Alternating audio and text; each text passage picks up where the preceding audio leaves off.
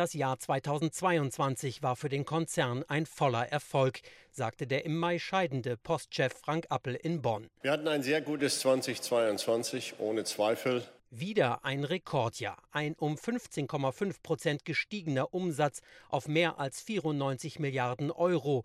Und auch der operative Gewinn, also das Ergebnis vor Zinsen und Steuern, ist auf 8,4 Milliarden Euro gewachsen.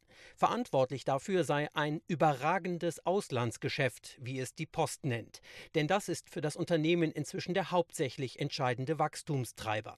Wenn ich das vergleiche mit der Situation vor vor 15 Jahren hat sich das Unternehmen eben fundamental gewandelt. Das kann man hier schön sehen. Uh, Global Forwarding, Freight war unser Rockstar letztes Jahr, hat in der Tat mehr als 2 Milliarden verdient. Express hat nochmal wieder 4 Milliarden verdient. Das ist die Hälfte des Gewinns des Unternehmens. Früher einmal war dagegen vor allem das Geschäft in Deutschland zentral für die Post. Im Gegensatz zum Ausland ist das deutsche Brief- und Paketgeschäft allerdings im Jahr 2022 sogar leicht gesunken.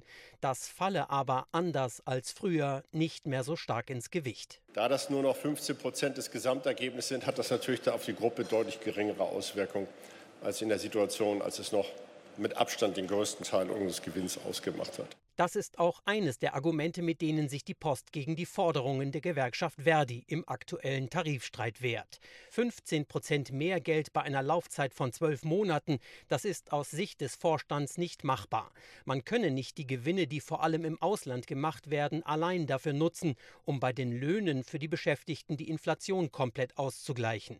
Dann bleibe kaum noch Geld für Investitionen übrig. Und dafür sei auch im vergangenen Jahr wieder ein großer Teil der Gewinne verwendet worden, erklärte Finanzvorstand Melanie Kreis. Und das war im Jahr 2022 auch eine Rekordzahl in Höhe von 4,1 Milliarden Euro.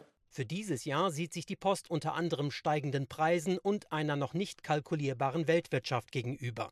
Deshalb hat sie schon mal ihre Geschäftsprognose für dieses Jahr niedriger angesetzt als für das vergangene Rekordjahr. Dazu kommen die Tarifverhandlungen mit Verdi. Bei der Post hat man kein Verständnis für weitere Streiks nach der Verdi-Urabstimmung unter den Mitarbeitern.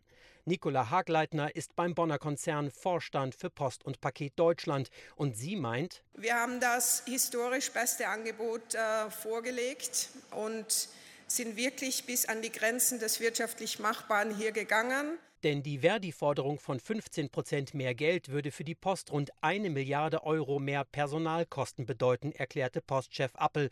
Und das auch in Zukunft pro Jahr. RBB 24 Inforadio vom Rundfunk Berlin-Brandenburg.